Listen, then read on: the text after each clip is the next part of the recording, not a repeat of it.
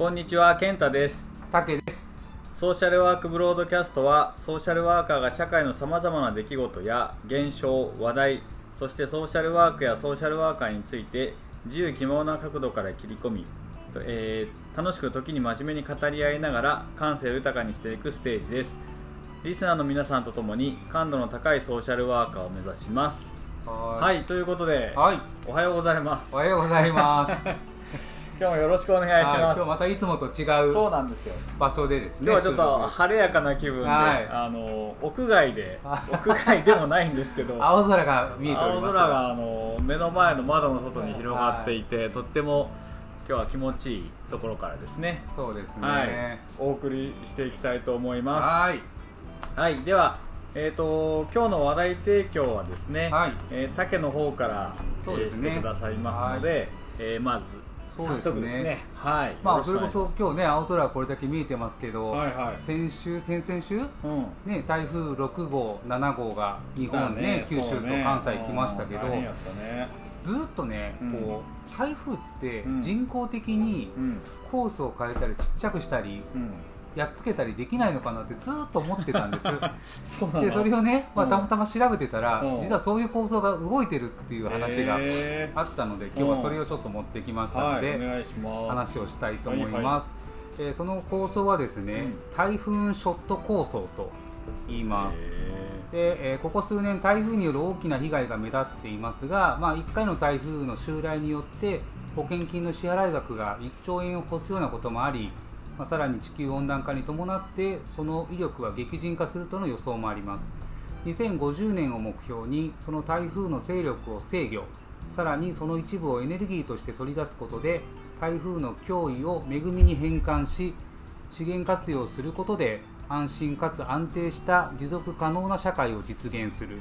それが台風ショット構想というものになります、で台風を弱める手段としては、まあ、台風自体をですねガス欠にするっていうことで、まあ、海水温が上がってそれがこう上昇気流に乗って台風になっていくっていうことなので海面海面っていうか、まあ、はいはい海中かな、それをこうかき混ぜて、冷たい温度を上に上げてそもそもの海水温度を下げるっていうような方法だったり台風のエンジンを弱めるっていうことで台風の目に、まあ、莫大な量のドライアイス、まあ、ジャンボジェット機のなんか78機分とか書いてましたけど。相当な量や。それを入れることによって、まあ、台風のこう、まあ、勢力を落とすというかですね。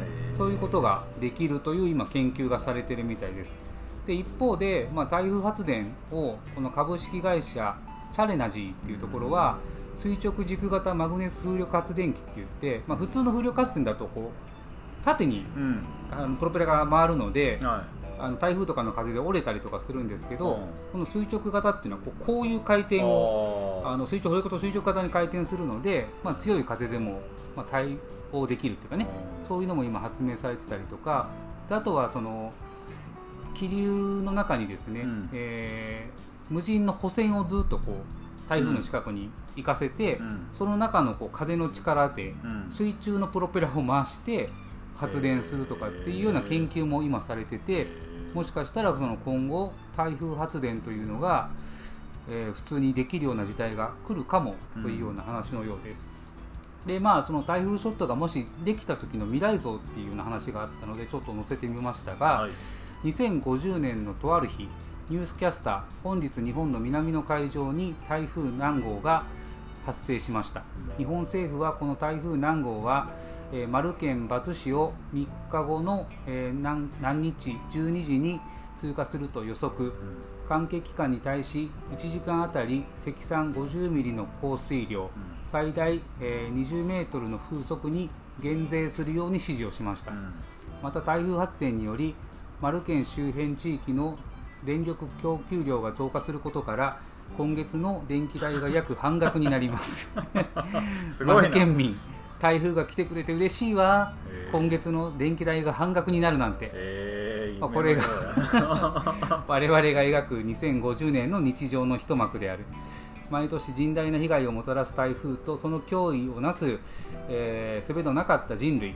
その台風の勢力を人為的にコントロールしさらには台風のエネルギーを用いた発電をすることで台風を人類にとって脅威から、水資源やエネルギーをもたらす恵みへと変貌させる。これこそが、本チームが提案する近未来の社会像である。そのために台風の人工制御と台風エネルギーを利用した台風発電線による発電を実現していく。でこの2050年の世界では台風の進路を正確に予測し台風の勢力も人為的にコントロールされさらに台風のエネルギーを活用した発電が実現されている。人々にとって台風は生命や財産を奪う脅威ではなくエネルギーをもたらす恵みと捉えられている。この技術は日本から世界に発信されており台湾やフィリピン、インド、アメリカ等の台風、サイクロン、ハリケーンに悩まされてきた国々の生活も一変させ世界中の人々に安定をもたらしている。気象災害とりわけ台風への心配がなくなったことから日本国内の生産活動も安定して行われる気象災害リスクが低減され自然エネルギー供給量が増加した日本は豊かな自然を育みながら安心かつ安定的に産業に取り組める拠点としての魅力を世界に発信していると。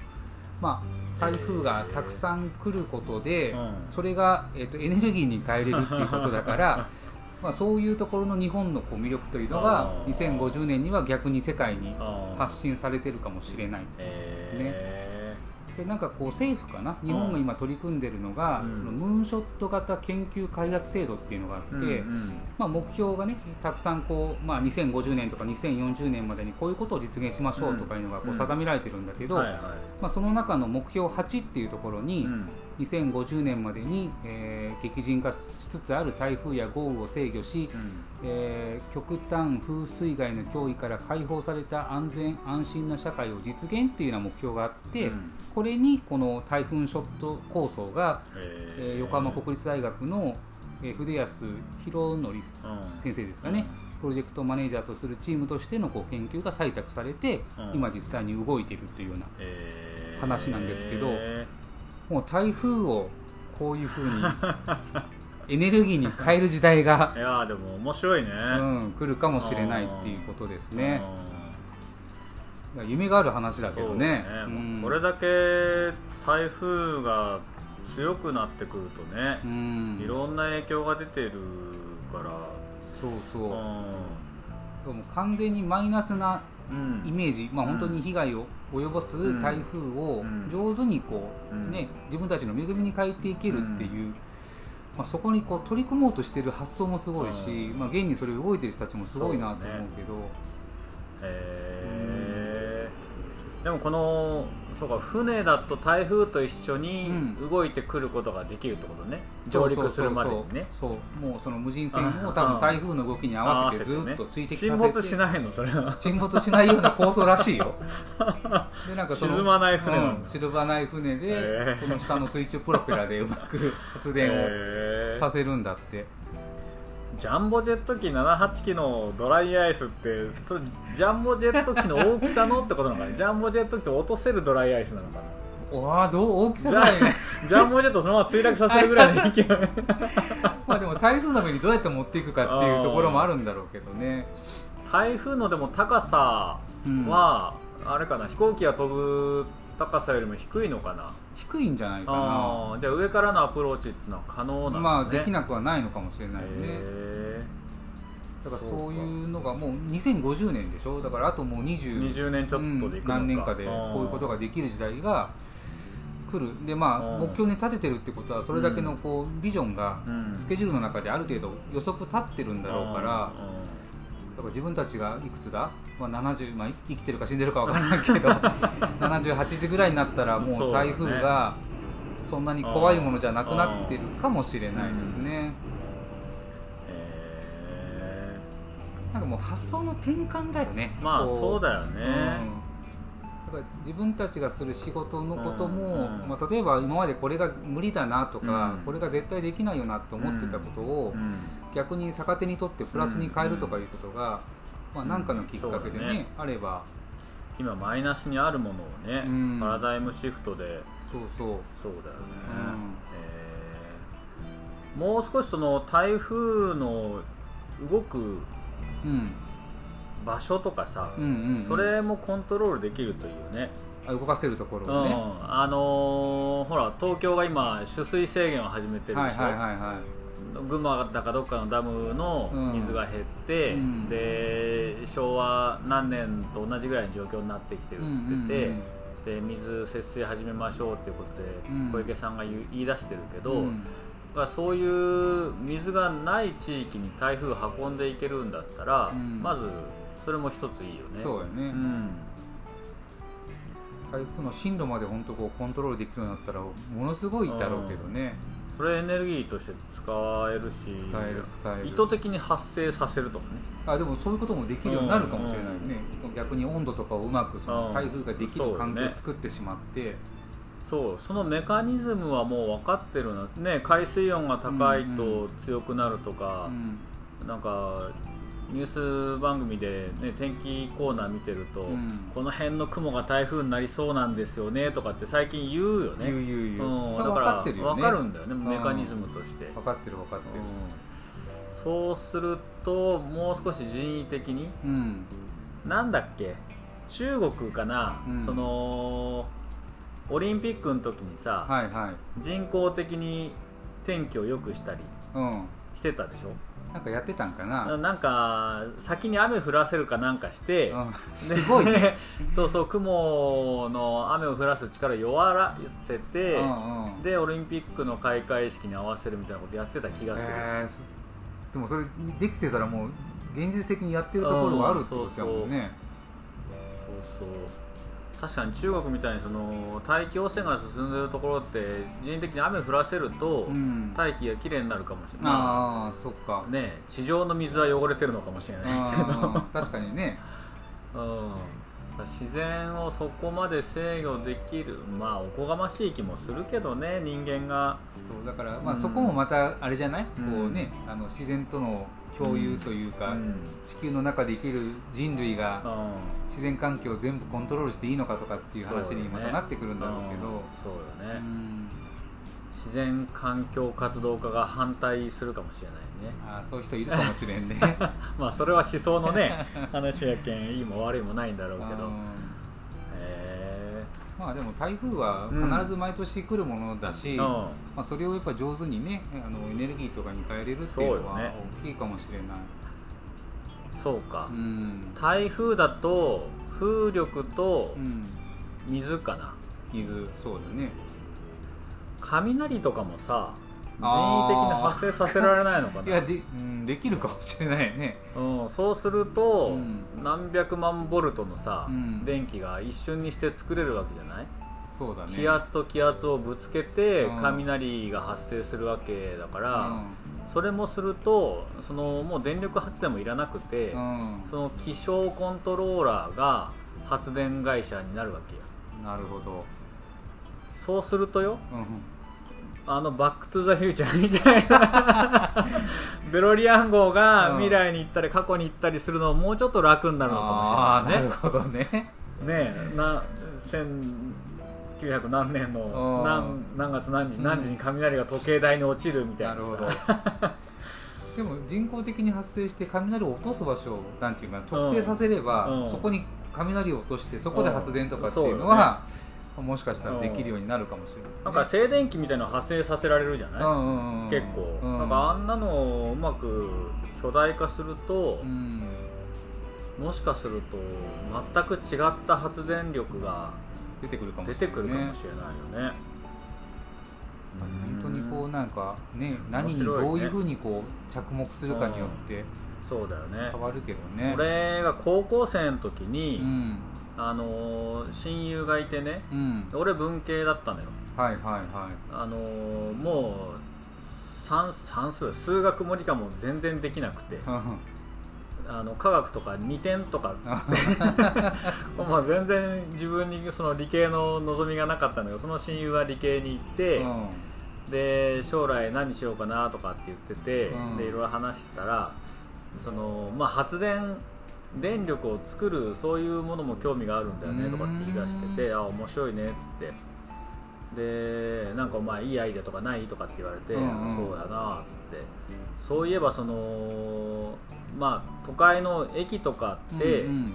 たくさんの人が階段上り下りするでしょっつって、うんうんうんであの振動って俺すごいと思うんだよって だからああいう人がたくさん動いてるところのその微細な振動をうん。全部電気にしたらすごいんじゃないとかって言ったことある、もうその友達ですごいんじゃない？なんか。で ただまあそういう方には結局進まなかったんだけどうん彼はね、うん、だけどそういうアイデアがねうん。今もほら電車の音が散々聞こえるわけじゃん、はいはいはいはい。あれ騒音だけどその空気振動をうまく電力に変えたりとかさうん。できると騒音が騒音じゃなくなるかもしれないよね、そうね、うん。でもそうだよね。例えば自転車のペダルとかをこう込んでさうん。漕いでこう電気を作ったりとかするような仕組みが今あるわけじゃない。そうそうそう。だからそもそもこう走る車まあ、うん。電気があるから車走るんだろうけど、うん。うんうんその走らせることでうん。電気をそう今生むっていう。電気チャージしてるでしょ、ん。電気のそういうのがね。電車でも何でもこう、まあ、例えば人が歩くことでもうん。うん。全て発電につながるんであればそれは相当大きなエネルギーになるよね。この今日本中に張り巡らされてる道路の下に、うん。そういうシステムが組み込んでくると、うんうんうんうん。もしかすると大きなねそれこそ原子力発電とかいらないぐらいの、そうだね。うん発電力になるかもよ。あーなんかすすごい未来はすごいね。まあそうなってるかどうか。わかんないけどそういうでも可能性はあるよね。発想なんだろうね。うん。うん。いやもうちょっとこれをね調べたので満足しました。あ やっぱ台風ってそういうことができるんだっていうのをああなるほどね。してる方がいたので。長年の長年うん台風をこうなんかね散らしてうん。どっかでこう、まあ、爆発とは言わないけど、うんその勢力を弱めることって、これだけね、うん。技術が発達した中で、人類って本当にこうできるのかなってなんとなくずっとこう思ってたよね。そうようねん。この台風でうん。その受ける被害の額ってうん、結構な額になるじゃない？いやなるなるなる。最終的に農作物やら家屋の倒壊やらで、何千万円とか何億円とかうん。億単位になるよね。うんうんするんだけど、うん。ミサイル一発うん、1億円ぐらいなのかな、あまあそうだよね。するするよね。うん。そういうそのなんて液体水素みたいなさ、うん。えらい冷たいものがあるじゃない。うん。触ったらあのやけどするような、うんうんうんうん。ね、冷たいやつ、うん。ああいうのをミサイルでば台風に打ち込んだら、うん。そんなんならんのかね。あでもそれも一つだよね、うん。だからそのさっき言ったドライアイスとか、うんそういうのを台風にぶつける手段として、うんうん。もうそういうもう、ね、ミサイルとかそそうう,、いったもので直接当てていくっていうのも将来あるのかもしれないし、まあ、ちょっと物騒だけどねミサイルとかになると自衛隊から発射しましたね正確正確性が求められるよね。失敗して違うところに落ちたら。台風が弱くてそのまま素通りしてね 北朝鮮に落ちましたって言ったら即戦争だね。それはいかんな。そううん。そうそう、へうん。やっぱそういうのがあるみたいで。このうんまあムーンショットとかっていう命名もねうん。もともとそのアメリカがアポロ計画でこう、うん。月にたどり着いた、はいはやっぱそういうこう劇的な取り組みっていうのを、まあ、月のその上陸に例えてうん。ムーンショットって名前にしてるらしいんだいけど、うんうん。まあ、さっきの8番の台風の目標以外にもね、いろいろこうはいはあって特にこう目標1とかに書いてるのは、2050年までにうん人が身体の空間時間の制約から解放された社会を実現って、ここれまでのラジオでずっと喋ってきたことでしょ？そうだね。うん、だからこういうのもうん。ムーンショット計画の中にこう、へー。この中のあってそれを作った人は採択されるかもしれない。えー確かにこの空間と時間の制約から解放されるってちょっと魅力的だよね。もう人間じゃないよね。概念として、うんうん。多分今の人間じゃない気がするんだそうよねだね。瞬間移動ができるってことでしょ？そう空そうそうそう。間に制限されないとで時間に制約されないってことは過去にも未来にも行ける可能性が出てくるってことだよね、2050年だよ。本当あとできるのかな？20年足らずでそこまでいったらすごいと思うけどね。これやっぱり若返れるってことだよね。2050年にそうそうなったら。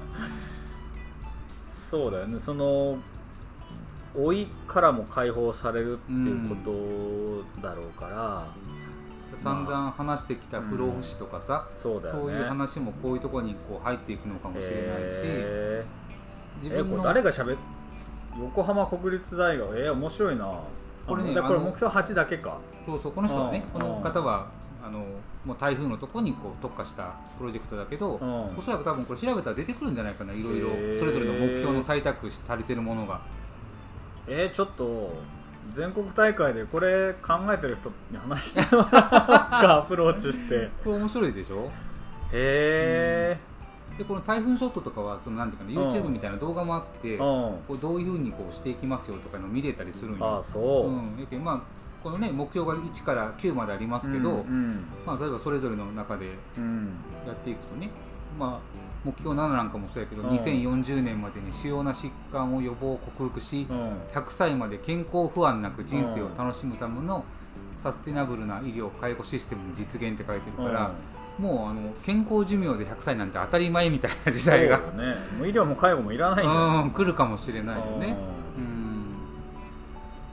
面白いなと思いながら、へえこれね内閣府と文科省と経産省がやってんだ。そう。うん、国の取り組みなんかな。へえこういうところにソーシャルワーカー入ってないのかな、入っまあ俺入りたいなどれかに。ね 自分たちが抱えてる社会課題でこのうん。モーショットの開発の中に関係するものは多分たくさんあると思う。あるよね。うん、あると思う。うん。へえ。そうだよね、うん。本当日本とか、まあ、うん。世界かな、うん。まあ、将来どういうふうにこうなっていくか、まあ、あとうん。20年、30年の世界の中で、はいはい。いろんなものが多分変わっていくというのを、まあ、目標に置いてるんでしょうけどね。うんちょっと俺これ調べてみよう、うんなんか詳しく。全国大会につながるものが出てくれば。面白いよこれ。全部はちょっと見れてないけど、うん。なんか知らないじゃない？こういうのなかなか知らなかった。台風からつながったけど、うん。あーでも日本で実はこんなことやってんだみたいなのは、うん。意外と知らないんだよね。やっぱそのワクワクするんだよねこういうのって、うん。その今こう世の中にないもの、うん。まあうんないからあるになりつつあるものをうんうんうん。考えていく面白さってあるよね。やっぱりあるよね。なんとなく今その病院で働いてると閉塞感みたいなのが渦巻いていてさ、うんうん。多分、まあ、病院の経営のこともそうなのかもしれないし、地方の、まあ、人口減の流れの中で、うん。その産業としての医療の限界値みたいなのも見えてきているし、今の多分形式では医療多分立ち行かないんだようね、ん。で、まあ、地方だから医療資源がなくてもいいよねっていうところにもなかなか同意が得られないからさ、そうだね、うん、だこれからもっともっと医療はうん。税金がかかるようになってくると思うねはいはい。地域の医療を担保するっていう流れの中でね、うんそうなると医療で儲かっていくとかそこで働いてる人たちの給料が上がっていくって話にはしづらくなってくるよね。そうね。そうするとモチベーションは上がらないでしょ、うん、っていう中にいるとやっぱこういうその2025年の目標が、うん。その面白みがあるものワクワクするものだと、あの羨ましいなって思うし、そうね、うん、で結果この目標すべてが人の暮らしに携わるものでさ。そうつながっていくね。うん。でソーシャルワーカーは人の暮らしをサポートするものなので、うん。無関係じゃないと思うよね、うん人間が身体の空間時間の制約から解放された社会うん。でうん。どんな社会課題が発生するかな。ってなると、ね。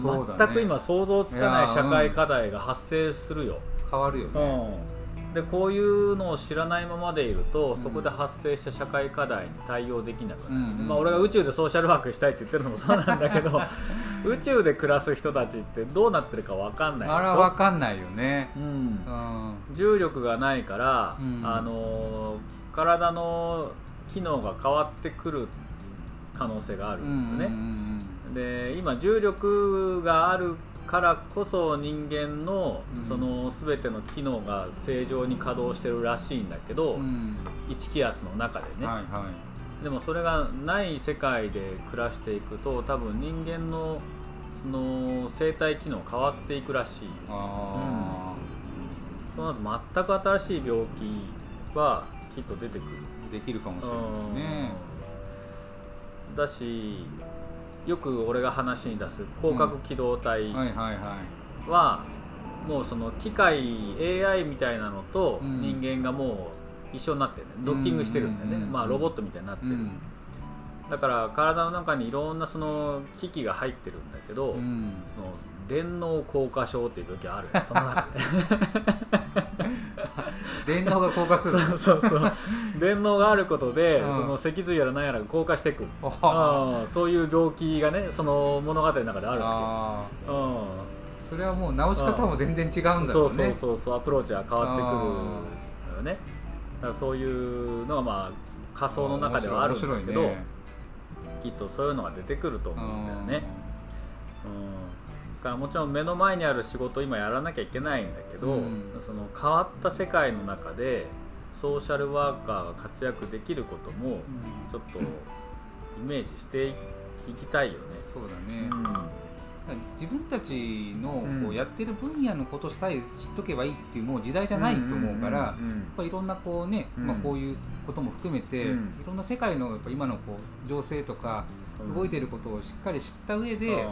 ソーシャルワーカーが何ができるかっていうことを考えていくこともやっぱりこれからは大事だと思うし、そうだよね、うん。このん。目標の中にも病気に関わることもたくさんあるよね、ああるあるもう結構出てるでしょ、うん、超早期に疾患の予測予防することができる社会とかさ、うんだからもう、さっき言ってたうん、そうそうだからもうねがんがんとかも,、もう最初から分かってて、うん。もしかしたらその生まれた段階で、うんあなたは何歳でがんになりますとかっていうのが分かってれば、うん。そこに合わせた治療のプランみたいのがうん。もう最初から組めるかもしれないしね。そ。の遺伝性の病気は確かに予測可能になってくるかもしれないよね、その発症するかどうかわからないけれども、うん。可能性がありますよっていうところで、うん予防医学でうん。発症しないように抑え続けるとかね、あできるかもしれないね。うん。そうだよね。うん。そうよね。だからその医療の技術の進歩に対して、うん。その病気とか今,、うん。今存在してない病気みたいなのがやっぱりまた新たに出てくるのかな？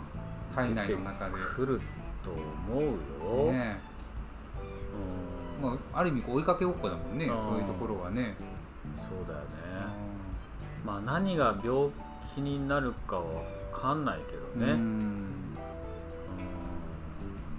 電脳硬化症とかいうのが本当に 発生する時代が来るかもしれない、ね、絶対来るよ。あの光学機動隊は多分リアルだ。わかんないよね。でも本当30年後ぐらいにはそういう世界があるかもしれないしね。そうなんだよ。うん。あれに出てくる光学迷彩って技術があるわけよそれはもう不老不死になって もうずっと歴史を見続けんといけんわ。もう透明人間みたいになるわけよ。めっちゃ面白いよ、ね、面白いね。うん。まあでもあの本当にこういろんなことにこう、まあ、うん。真摯に向き合って、うん。可能性が本当にゼロのものを100まで持っていける力っていうのは、うん。もう自分たちにとってもすごくやっぱ尊敬することだと思うしまあ、自分たちもそういうこう悪なきうん探求心みたいのは持ち続けたいなとは思いますけどね。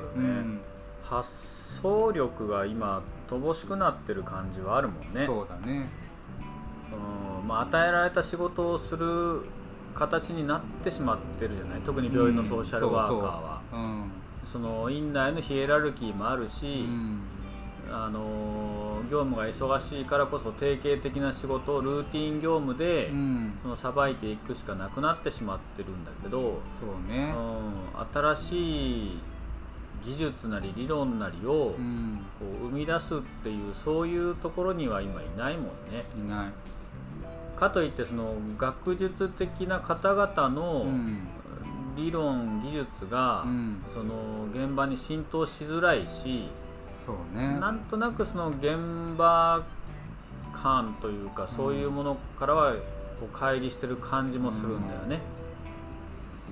そその理論とかアプローチがうん。現場の実践の業務にやっぱりこうつながっていかない、うん。その現場で求められてるのがうん。やっぱこうちょっとずれてきてるところもあるでしょ、うん。もうそれこそもう入退院のことだったりとか、だね。病院の経営のとことかにやっぱりソーシャルワーカーのこう力量をうん重きを置いてる病院も増えてきてるから、うん。じゃあしっかりその相談援助ができてることの評価をしてくれるような病院だったりとかうん。上司がいるところももちろんあるんだろうけどね、なかなかやっぱその辺がこうずれてくるうんとなんとなくその職場の中で病院に求められてることをすることが、うん。自分たちが仕事がよくできてるっていうふうになってしまってるところもあるかもしれないね。うん。ね。まあでもねちょっとこの台風ショット構想はうん。出来上がるまでは死ねないなと思いながらそうだね。うんちゃんと見てうん。この目で見てね。うん。うん。台風来てよかったねって言える。そうそうそうそう。えやった台風できたよなんていうことがあるのかな？ようやく来たが台風 待ってたぜ。そうそう。面白いけどね、まあこんなことが今ね日本では行われてるっていうのはちょっとご紹介でありました。ありがとうございまはい。すじゃあまあソーシャルワーカーもムーンショット型のソーシャルワークをね、あいいですね。できるように。目指してうん。頑張りましょう、前人未到で非常に困難だが 達成できれば大きなインパクトをもたらしイノベーションを生む壮大な計画や挑戦のことをムーンショットというらしい。いいもう本当にそこまで行くとね。そうね、うん。ムーンショットああこれを全国大会のテーマにしてもよかったな。ムーンショット型のソーシャルワなるほど。なるほどね。まあでもなんかあれしようよ。どどっかでね、うん、どっかでできるいいからもね。そうしましょう。やっていきましょう。ムーンショット型の T シャツ作ろうかな。あいいね。えこれ T シャツみたいな 透明なんやけど。丸見えじゃん。いや高額明細です。あ面白いですね本当に。はい、じゃはい。あそんなことを考えながら進めていきたいと思いますので、はい。じゃあ今日はいいですかね。、はいいいいです。はい、じゃあお相手は竹と健太でした。刺激的な1週間を